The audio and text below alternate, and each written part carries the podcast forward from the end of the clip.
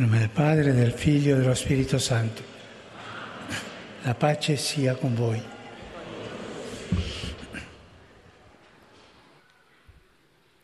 Lesung aus dem Galaterbrief. Die zu Christus gehören, haben das Fleisch und damit ihre Leidenschaften und Begierden gekreuzigt. Wenn wir im Geist leben, lasst uns auch im Geist wandeln. Lasst uns nicht prahlen, nicht einander herausfordern und einander nicht beneiden. Wort des lebendigen Gottes. Cari fratelli e sorelle. Liebe Brüder und Schwestern, ich bin noch etwas erkältet. Deswegen habe ich den Herrn Ciampanelli gefragt, gebeten, die Katechese zu lesen. Filippo Ciampanelli ist ein Offizial aus dem Staatssekretariat.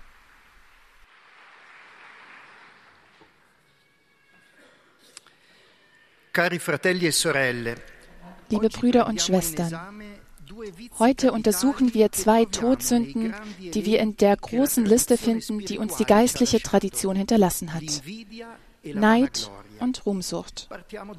Beginnen wir mit dem Neid. Wenn wir die Heilige Schrift lesen, erscheint er uns als eines der ältesten Laster.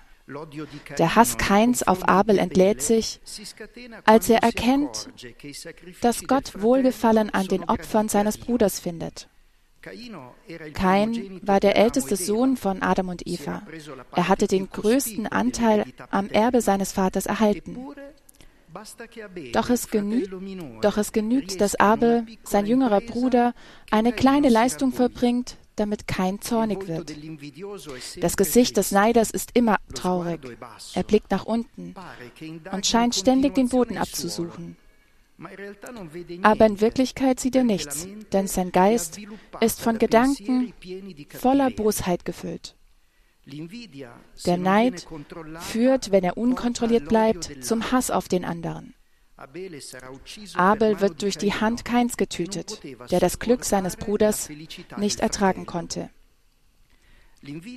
Der Neid ist ein Übel, das nicht nur in christlichen Kreisen erforscht wurde. Er hat die Aufmerksamkeit von Philosophen und Gelehrten aus allen Kulturen auf sich gezogen. Ihm liegt eine Beziehung zwischen Hass und Liebe zugrunde. Der eine will das Böse des anderen, aber insgeheim wünscht er sich, so zu sein wie er. Der andere ist die Epiphanie dessen, was wir gerne wären und was wir in Wirklichkeit nicht sind. Sein Glück erscheint uns als Ungerechtigkeit. Sicherlich, so denken wir, hätten wir seine Erfolge oder sein Glück viel mehr verdient. Die Wurzel dieses Fehlers ist eine falsche Vorstellung von Gott. Wir akzeptieren nicht, dass Gott seine eigene Mathematik hat, die sich von der unseren unterscheidet. In Jesu Gleichnis von den Arbeitern, die vom Meister zu verschiedenen Tageszeiten in den Weinberg gerufen werden, Glauben zum Beispiel diejenigen, die in der ersten Stunde kommen, dass sie Anspruch auf einen höheren Lohn haben als die, die zuletzt kommen. Aber der Meister gibt allen den gleichen Lohn und sagt, darf ich mit dem, was mir gehört, nicht tun, was ich will? Oder ist dein Auge böse, weil ich gut bin? Wir würden Gott gerne unsere egoistische Logik aufzwingen. Doch Gottes Logik ist die Liebe. Die Güter, die er uns gibt, sind dazu bestimmt, geteilt zu werden. Deshalb ermahnt Paulus die Christen. Seid einander in brüderlicher Liebe zugetan, übertrefft euch in gegenseitiger Achtung. Das ist das Heilmittel gegen den Neid. Und wir kommen zum zweiten Laster, das wir heute untersuchen, die Ruhmsucht. Sie geht Hand in Hand mit dem Dämon des Neides. Und zusammen sind diese beiden Laster charakteristisch für einen Menschen, der danach strebt, der Mittelpunkt der Welt zu sein, frei, alles und jeden auszubeuten, das Objekt allen Lobes und aller Liebe. Die Ruhmsucht ist ein aufgeblasenes und unbegründetes Selbstwertgefühl. Der Ruhmsüchtige besitzt ein sperriges Ich.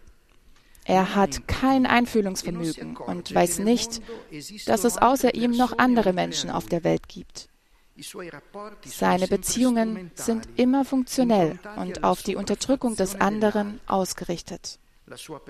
Seine Person, seine Leistungen, seine Erfolge müssen allen gezeigt werden. Er ist ein ständiger Bettler um Aufmerksamkeit. E Und wenn seine Qualitäten manchmal nicht anerkannt werden, dann wird er äußerst wütend. Die anderen sind ungerecht, sie verstehen es nicht, sie sind der Sache nicht gewachsen. Evagrius Ponticus beschreibt in seinen Schriften die bittere Angelegenheit eines Mönches, der von der Ruhmsucht befallen ist. So geschieht es, dass er nach seinen ersten Erfolgen im geistlichen Leben bereits glaubt, angekommen zu sein. Und so stürzt er sich in die Welt hinaus, um deren Lob zu empfangen. Aber er merkt nicht, dass er erst am Anfang seiner geistlichen Reise steht und dass eine Versuchung lauert, die ihn bald zu Fall bringen wird. Um den Ruhmsüchtigen zu heilen, schlagen die spirituellen Lehrmeister nicht viele Heilmittel vor. Denn das Übel der Ruhmsucht hat ja letztlich sein Heilmittel in sich selbst. Das Lob, das der Ruhmsüchtige hoffte von der Welt zu ernten, wird sich bald gegen ihn wenden. E Und wie viele Menschen sind, getäuscht durch ein falsches Selbstbild, Sünden verfallen, für die sie sich dann später schämen. Die beste Anleitung zur Überwindung der Ruhmsucht findet sich im Zeugnis des Apostels Paulus. Der Apostel musste sich immer wieder mit einem Makel abfinden, den er nie überwinden konnte. Dreimal bat er den Herrn, ihn von dieser Qual zu befreien. Doch schließlich antwortete ihm Jesus, meine Gnade genügt dir, denn in der Schwachheit zeigt sich die Kraft. Von diesem Tag an war Paulus befreit e und seine Schlussfolgerung sollte auch die unsere sein. Viel lieber also will ich mich meiner Schwachheit rühmen, damit die Kraft Christi auf mich herabkommt. Heiliger Vater, die Gläubigen deutscher Sprache möchten Ihnen ihre herzliche Zuneigung und aufrichtige Verbundenheit bekunden und versichern Sie zugleich Ihres Gebets in allen Anliegen Ihres universalen apostolischen Dienstes. Zum Schluss dieser Audienz singen wir gemeinsam das Vaterunser in lateinischer Sprache. Danach wird der Heilige Vater den apostolischen Segen erteilen. Gern schließt er darin ihre Angehörigen ein, besonders die Kinder, die älteren Menschen und die Leidenden. Er segnet auch die Rosenkränze und die übrigen Andachtsgegenstände, die sie dafür mitgebracht haben. Es folgt nun eine Zusammenfassung der Katechese des Heiligen Vaters in deutscher Sprache. Liebe Brüder und Schwestern, die geistlichen Meister warnen uns auch vor den Lastern des Neids und der Eitelkeit beziehungsweise der Ruhmsucht. Schon sehr früh begegnet uns in der Heiligen Schrift das Laster des Neides. Kein tötet, von Neid verblendet, seinen Bruder Abel. Im Neid möchte man das Glück des anderen für sich selbst. Letztlich steht dahinter ein falsches Gottesbild, das unserer egoistischen Denkweise entspringt.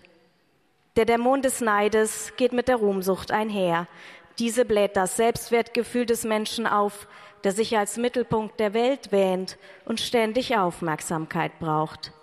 In Gottes Logik der Liebe finden wir ein wirksames Heilmittel, das unser Herz für die Mitmenschen öffnet. Rühmen wir uns unserer Schwachheit damit die Kraft Christi auf uns herabkommt. Der Heilige Vater richtet nun einen kurzen Gruß auf Italienisch an die deutschsprachigen Gläubigen. Cari fratelli e sorelle di lingua tedesca, la Quaresima tradizionalmente ci invita a fare l'elemosina, cioè a condividere i nostri beni con i fratelli bisognosi. Il Signore vi sostenga in ogni vostra opera buona di carità. Ich übersetze. Liebe Brüder und Schwestern deutscher Sprache, die Fastenzeit ruft uns traditionell zum Almosengeben auf, also unsere Güter mit den bedürftigen Brüdern und Schwestern zu teilen. Der Herr stehe euch in jedem guten Werk der Liebe bei. E Liebe Brüder und Schwestern, vergessen wir nicht die Völker, die unter den Kriegen leiden. Die Ukraine, Palästina, Israel und so viele andere. E und lasst uns für die Opfer der jüngsten Angriffe auf Gotteshäuser in Burkina Faso. beten. Ebenso wie für die Menschen in Haiti, wo die Verbrechen und Entführungen durch bewaffnete Banden weitergehen. Mein Segen für alle. Es wird nun das Vaterunser gemeinsam gesungen. Pater noster, qui es in celis, sanctificetur nomen tuum, adveniat regnum tuum, fiat voluntas tua, sicut in cielo et in terra.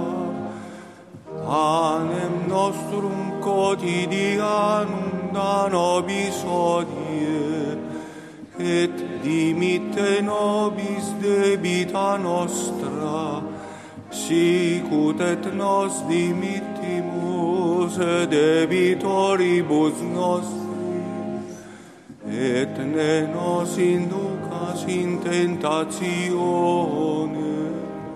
sed libera nos a malo. Domino Hoviscum.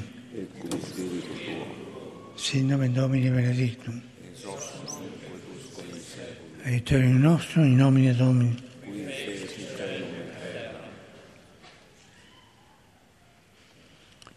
Διπλικαγός, ομνίποτε Θεός, Πάτερ, et Filius, et Spiritus Sanctus.